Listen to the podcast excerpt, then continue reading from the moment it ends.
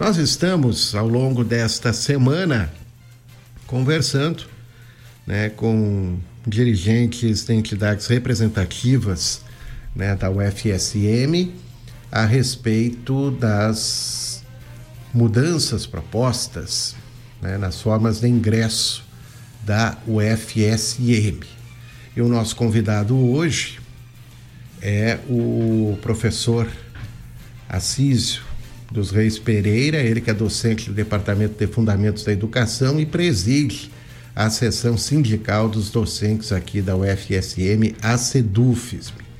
Professor Assísio, né, qual a sua opinião a respeito desse processo né, de novas formas de ingresso na UFSM? Já tivemos né, uma sessão do CEP no dia 26 é, de janeiro, houve pedido de vistas né, do processo e, e ficou para março né, a sequência dessa discussão. Como é que a SEDUFSB vem é, avaliando, tratando né, essa proposta das novas formas de ingresso na graduação da UFSM? Muito bom dia, obrigado pela presença.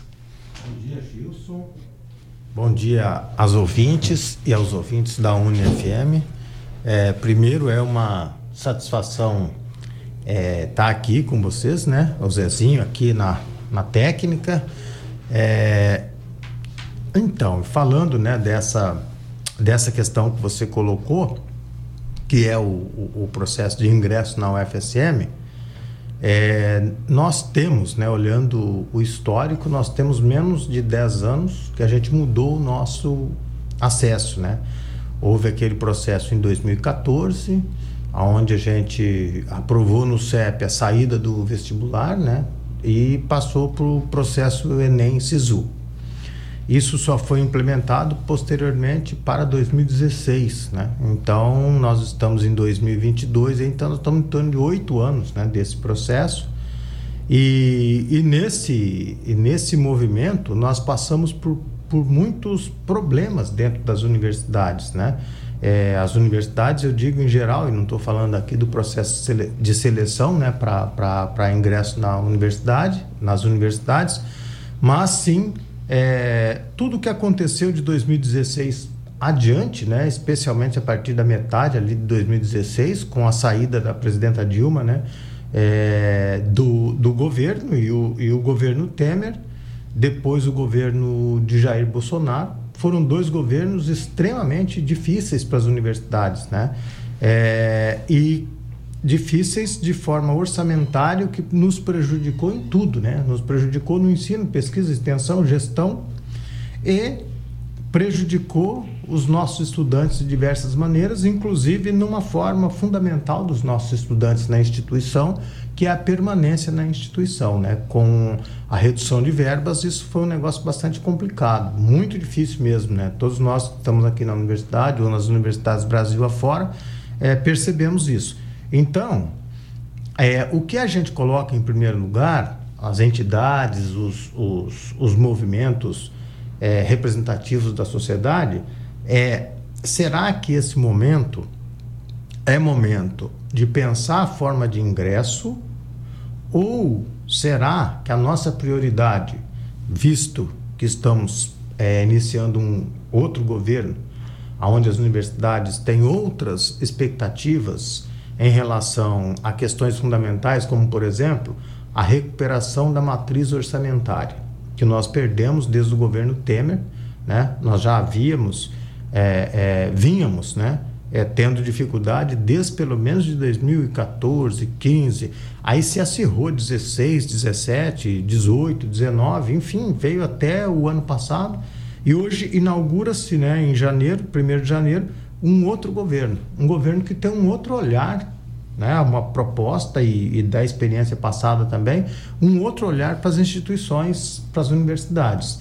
Então, nesse sentido, a nossa reflexão é: não seria um momento mais adequado de nós pensarmos efetivamente esse diálogo da universidade com o Ministério da Educação, porque é sempre bom é relembrar o histórico, embora recente, né? Mas o histórico que, que aconteceu de 2016 para cá. Desde o golpe que tirou a presidenta Dilma do, do, da presidência da República, é, os reitores das universidades passaram a não mais serem recebidos diretamente no MEC. Isso já começou no governo Temer e depois se estendeu no governo Bolsonaro. Para que os reitores e reitoras fossem recebidos pelo MEC, precisava de ser acolhido por um parlamentar da base do governo, antes do governo Temer, depois do governo Bolsonaro, para chegar a conseguir uma audiência no MEC. A partir de 1 de janeiro esse, desse ano, esse quadro mudou. Né?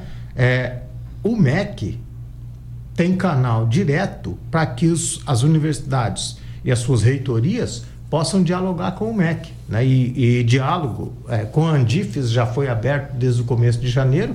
Então, nós estamos num outro momento. Será que esse momento não é mais adequado a gente pensar na nossa recuperação da matriz orçamentária e, por consequência, recuperar coisas importantes como a permanência dentro da universidade? Porque é, o processo de ingresso, né? se nós formos fazer uma reflexão mais profunda, não há, de fato, é, algum processo de ingresso que represente uma justiça social plena. Porque, é claro, é sempre uma seleção. Seleção significa dizer, né? Nós não temos vaga para todos e para todas. Então, nós precisamos ter um critério, ter um processo seletivo, né? É, o ideal seria o quê? Que nós tivéssemos, como em alguns países do mundo, o acesso universal, né? Quer dizer, a partir do momento que o estudante termina o ensino médio, né, aqui no Brasil o ensino médio, né, nós conseguíssemos ter uma vaga, mas nós estamos muito distantes disso, né, dentro da realidade social brasileira. Então, no momento, é, nós, é, não só a SEDUFESP, né, mas as entidades é, representativas, a gente tem um entendimento que a nossa prioridade não deveria ser processo seletivo a nossa prioridade deveria ser a nossa luta da instituição para a recuperação da matriz orçamentária e dessa forma atacar questões fundamentais, como por exemplo a evasão. Né? Então, esse é um ponto é, importante que as entidades têm discutido.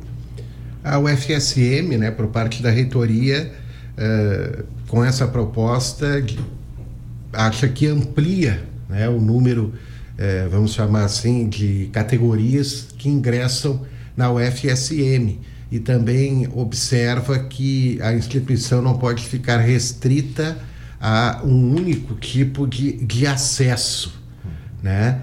Mas são, são questões que, que, que são discutidas, que são colocadas e que é, tivemos recentemente uma reunião né, no CEP, é, o, o, senhor acredita que essa discussão é, precisa de mais tempo? O senhor já respondeu que, na ótica né, da SEDUFISM, é, não seria o momento né, para se discutir isso.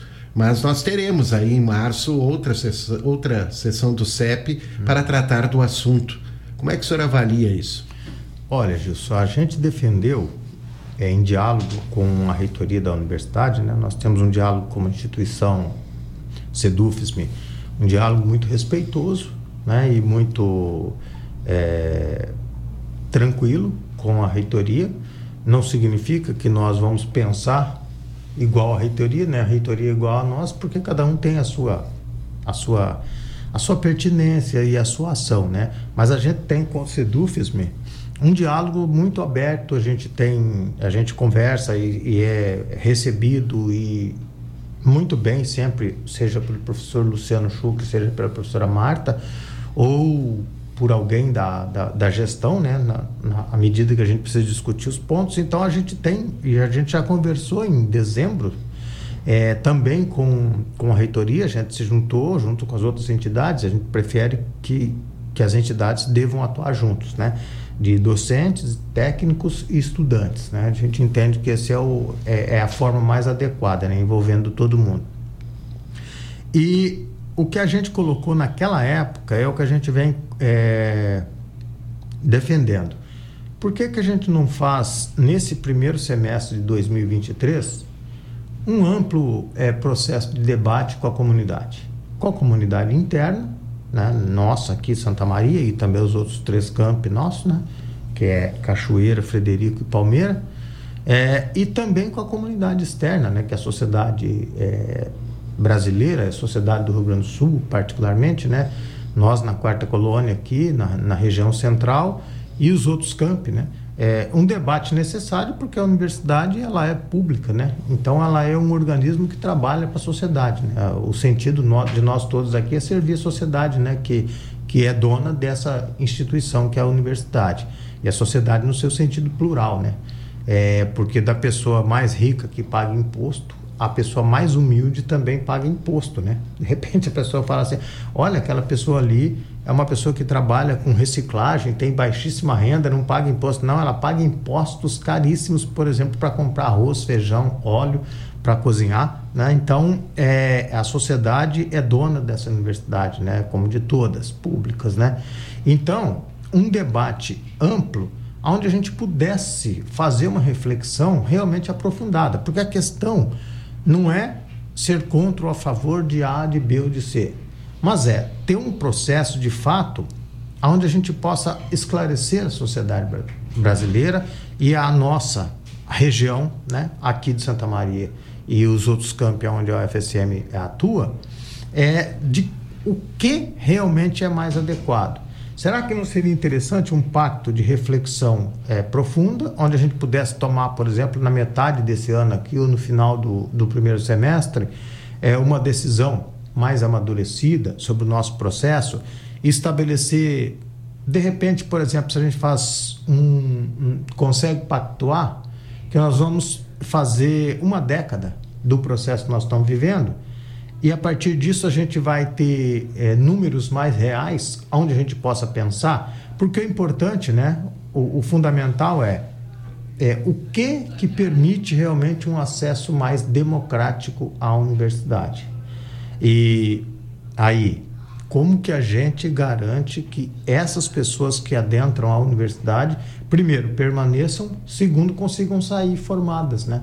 Que é o objetivo central. Né? É muito ruim uma pessoa entrar e ter a frustração de não concluir o curso, né? ou de não conseguir permanecer no curso. E nós tivemos nesse intervalo aqui, especialmente de 2020, né? primeiro semestre de 2020, até o, o começo de 2022, ficou tudo complicado né? com o processo da Covid-19 e nós perdemos muitos estudantes nós tínhamos estudantes, eu posso falar do, dos espaços que eu dou aula, mas se consultar isso para qualquer colega de qualquer área, vai ter um reflexo parecido.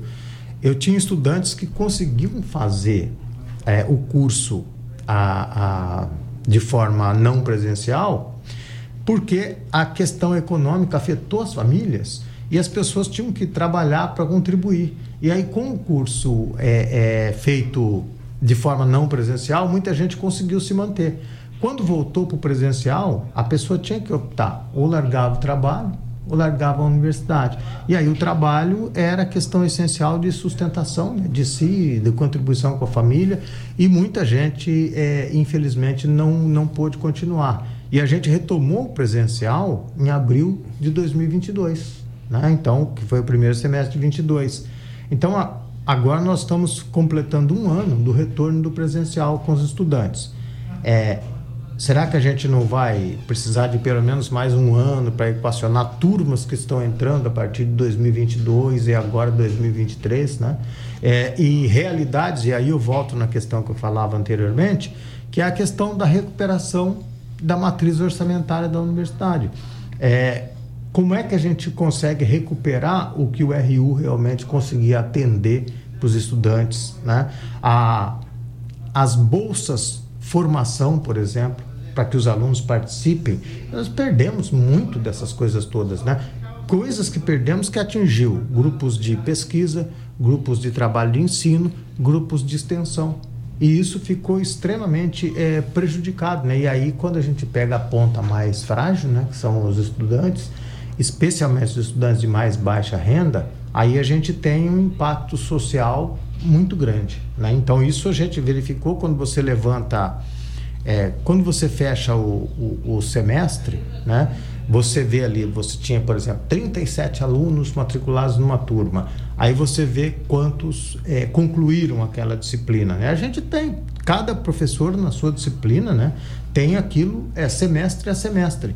E, por exemplo, fechando as turmas desse segundo semestre, né, que a, a, a quarta-feira agora é o prazo final de encerramento da, da, da, da burocracia nossa, né, necessária, você vê, por exemplo, turma que eu tinha é, 42 alunos, fechou com 39.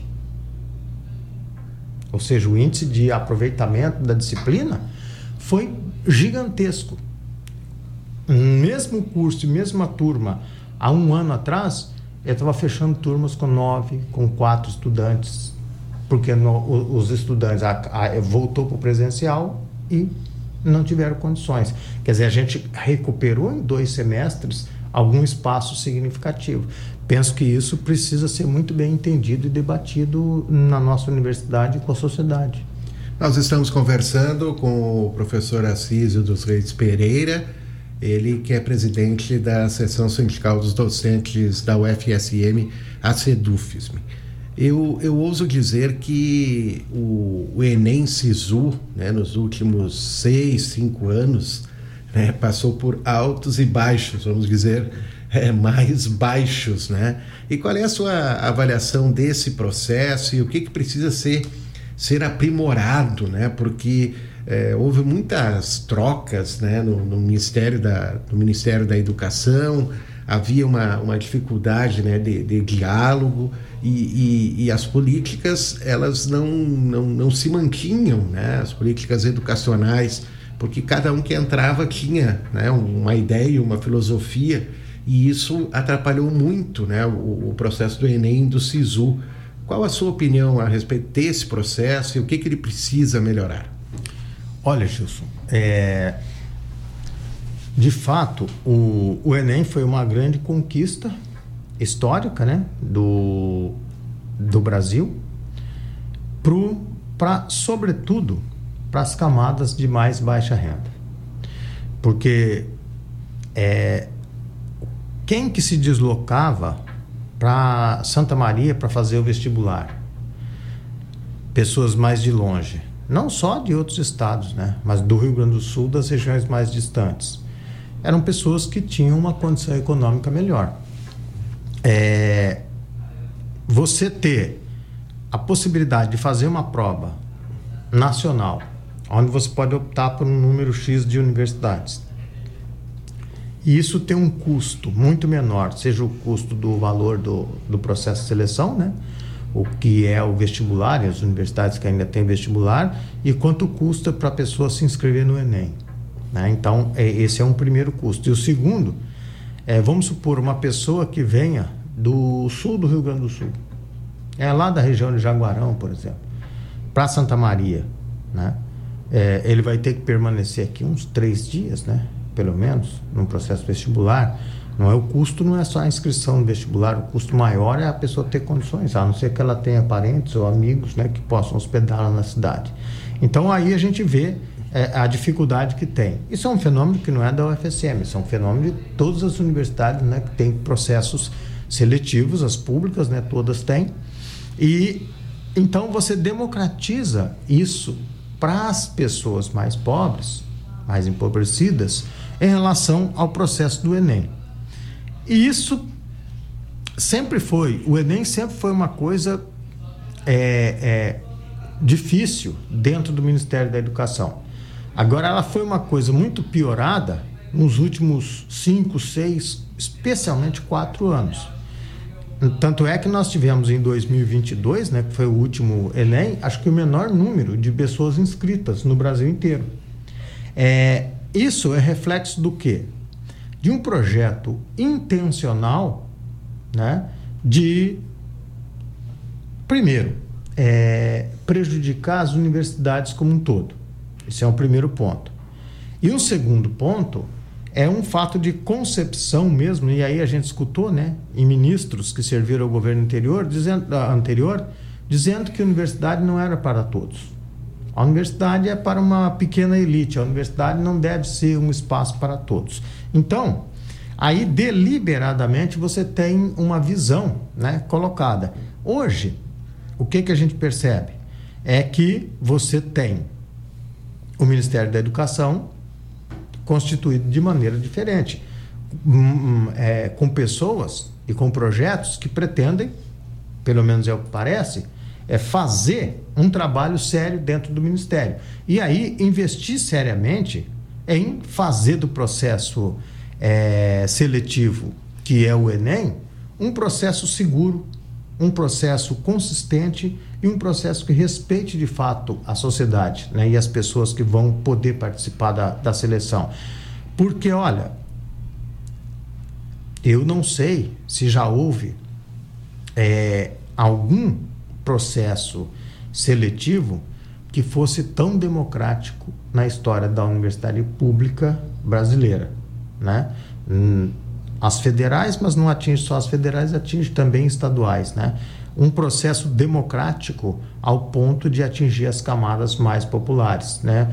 É, você olha hoje para o quadro da Universidade Federal de Santa Maria, você tem mais de 60% do seu é, corpo discente, os seus estudantes, né? São pessoas oriundas das classes mais populares. Esse quadro, na nossa geração, né, a gente sabe que era o, o, o contrário, né? É, era o não só em Santa Maria, né? Era um fenômeno do Brasil inteiro. Eu, eu morei grande parte da minha vida em Campinas, né? Então convivi é, com a Unicamp, que é uma universidade aonde o que você menos encontra é gente de Campinas, porque é um processo que até hoje ela, ela mistura vestibular e Enem, né? E ela e ela tem uma seleção que pega gente do país inteiro. Né? E é normal, você convive anos dentro da universidade que você menos tem contato é são com pessoas nativas de Campinas. Né? São pessoas de várias regiões do Brasil. Isso fez da Unicamp uma universidade ruim nos seus 50 e poucos anos de história? Não, né? A gente sabe do, do, do, do que, que é essa universidade. É como o processo seletivo Enem-SISU, ele mudou o perfil do estudante, mas ele fez da Universidade Federal de Santa Maria uma universidade pior em relação ao que ela era?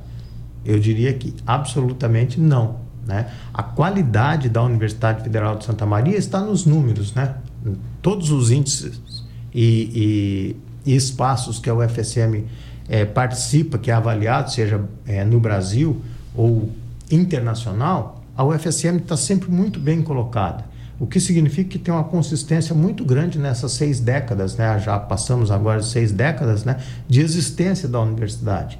Então, é, é esse é, movimento todo, eu sempre me desafio: houve algum processo mais democrático do que o Enem Sisu para as classes populares? Né? E, paralelo a isso, a gente não pode esquecer que é o processo de cotas étnico-raciais e escolas públicas né? dentro da nossa universidade. Então, esse processo foi um processo democrático. Quando eu cheguei na UFSM, isso faz 13 anos, e eu andava pelo campus, eu raramente via estudantes negros. Agora, quando a gente anda pelo campus, a gente vê muitos estudantes negros e negras, né? Assim como os estudantes indígenas. E isso é um processo de democratização, né? porque a, a, a população negra é mais da metade da, da, da, sociedade brasileira. Então, ela tem que estar representada em todos os lugares, né? inclusive dentro das nossas universidades. E a nossa escola pública, né? quer dizer, o estudante que cursou escola pública, o ensino médio, por exemplo, é tendo o direito a acessar cotas do serviço público. E isso, paralelo a um processo. É curioso, porque quando você volta lá, é o que era antes de 2015, e o que virou depois, a UFSM se regionalizou mais com o Enem Sisu do que o contrário, né? do que o que a gente tinha antes no processo vestibular.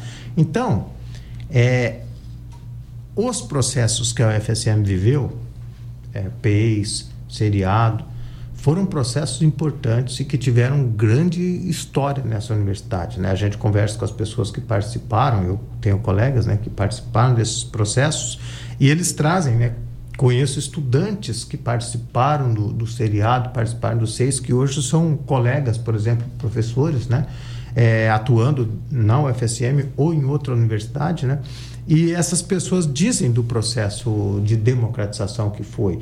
Então, cumpriu um papel muito importante naquele momento. E a gente tem que respeitar esse histórico. E aí, parar e pensar e tomar decisões amadurecidas, refletidas.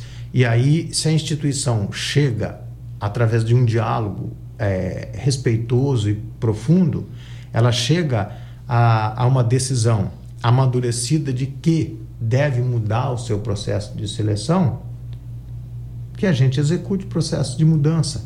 Né? Agora, o que a gente entende, todas as entidades e movimentos entendem, que é fundamental que a gente tenha um debate aprofundado. Eu me lembro, você lembra, vocês fizeram muitas coisas aqui pela, pela rádio, pela TV, né? eu, eu lembro na época, para mudar do vestibular para o Enem SISU, nós tivemos audiência pública na Câmara Municipal de Santa Maria, eu participei intensamente daquele processo. Tivemos discussões muito importantes aqui dentro e depois de aprovado, nós tivemos uma ação judicial que a universidade fechou um acordo e esperou um ano para fazer o processo seletivo mudar. Ou seja, as coisas precisam ser pensadas e precisam ser respeitadas. Né? É, é, toda a sociedade precisa ser respeitada, independente de, de, de, quem quer que seja. Né? Então, a gente entende que esse momento é importante. E tem coisas na proposta da reitoria, por exemplo, que a gente entende como importante a ser discutida com os segmentos. A inclusão de vaga, né, vagas diversificadas, esporte de alto rendimento, pessoas trans, é, quilombolas. Ok, a gente entende isso como uma coisa extremamente importante e avançada. Agora, será que a gente não precisa, por exemplo, fazer um debate com o segmento, é, com o movimento negro, com os grupos quilombolas, para pensar com eles esse processo das vagas, porque ninguém consegue né, saber bem do outro mais do que o próprio outro. Né? E, então, como que a comunidade quilombola vê isso? Como que o, o movimento de pessoas trans vê isso, né? É, e que são coisas extremamente válidas, né? Tem algumas particularidades que você conversando, por exemplo, o vestibular para pessoas surdas ou o processo de seleção para pessoas surdas. É uma particularidade muito grande, eu digo isso, eu não sou da área, mas eu convivo com as minhas colegas, né, da educação especial que trabalham com essa perspectiva. E elas explicam muito é, é, adequadamente que um processo seletivo para as pessoas surdas diferenciadas, como por exemplo nós temos para as pessoas indígenas, as pessoas indígenas aldeadas, é importante, né? nem sempre a comunidade sabe, elas não fazem o Enem, SISU. Elas fazem um processo seletivo que vem lá da origem da Copervis. E esse processo foi discutido, eu acompanhei ele, ele foi discutido a partir de 2014, 2013, não, não vou precisar o ano aqui agora, e ele foi discutido com as aldeias. E essa decisão, eu me lembro, se não estou errado, a decisão com o debate entre 24 aldeias indígenas de, do Rio Grande do Sul. É, e várias etnias aí representadas, né? Quer dizer, nesse processo os indígenas solicitaram nós não gostaríamos de fazer essa prova universal do Enem. Nós gostaríamos da prova na nossa língua, Caingangue, Guarani e tal, de acordo com a sua etnia. E a UFSM entendeu que era importante aquilo, porque é um grupo menor, né? Se fosse uma massa de estudantes, seria mais complicado.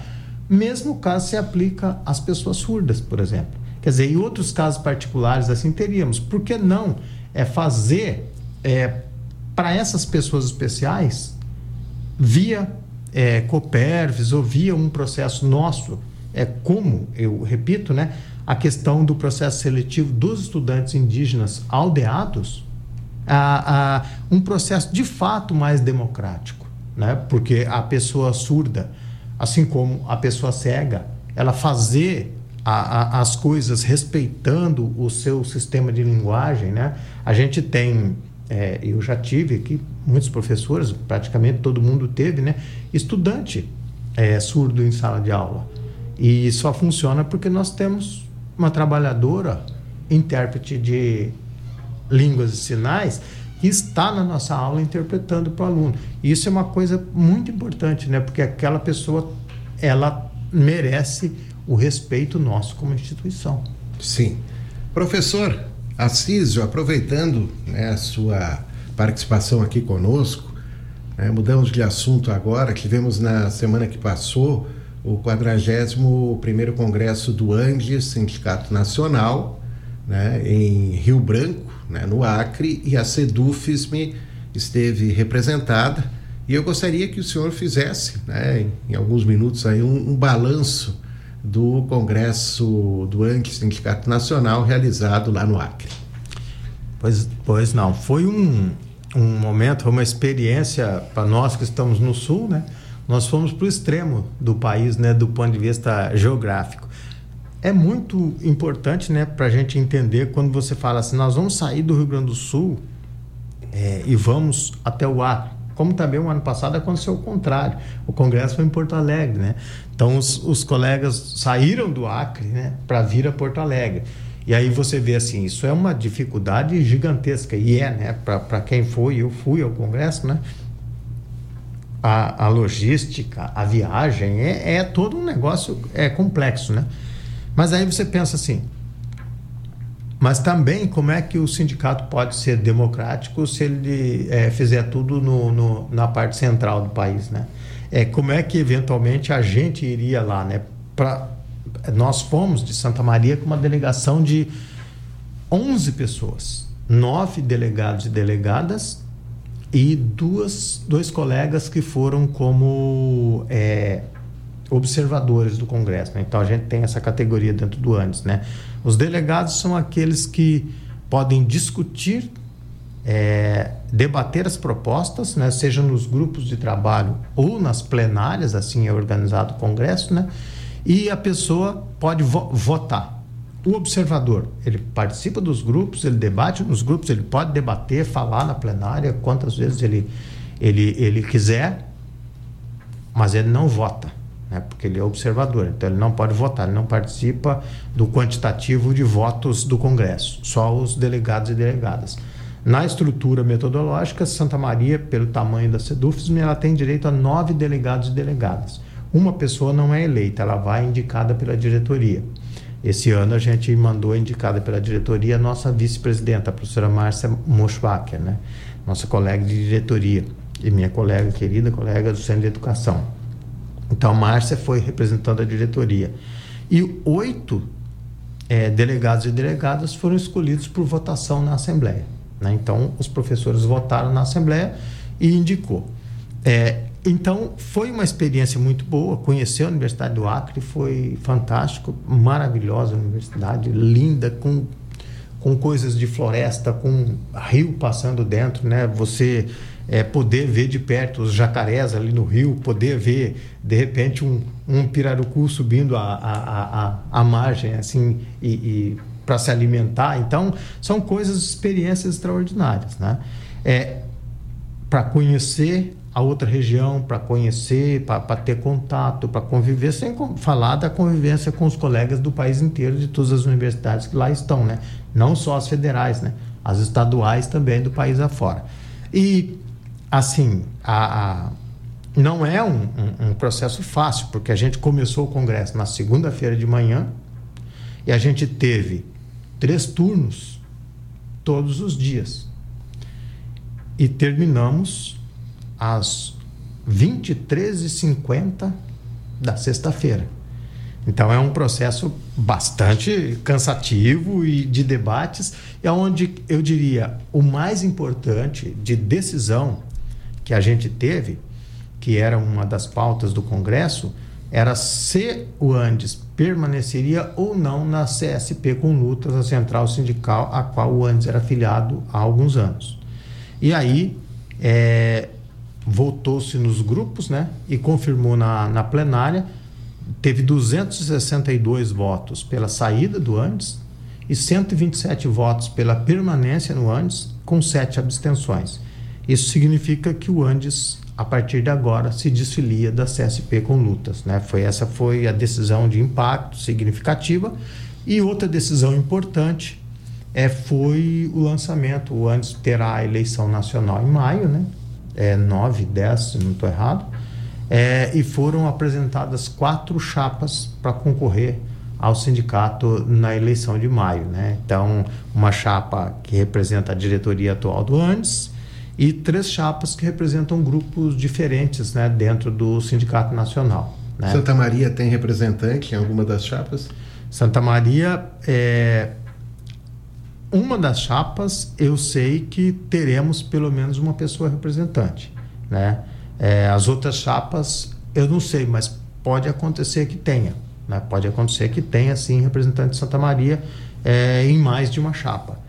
Em uma das chapas, que é a que eu acompanho mais de perto, eu sei que teremos uma representante, uma pessoa representante entre as 35. Né? No total, a chapa do ano são 83.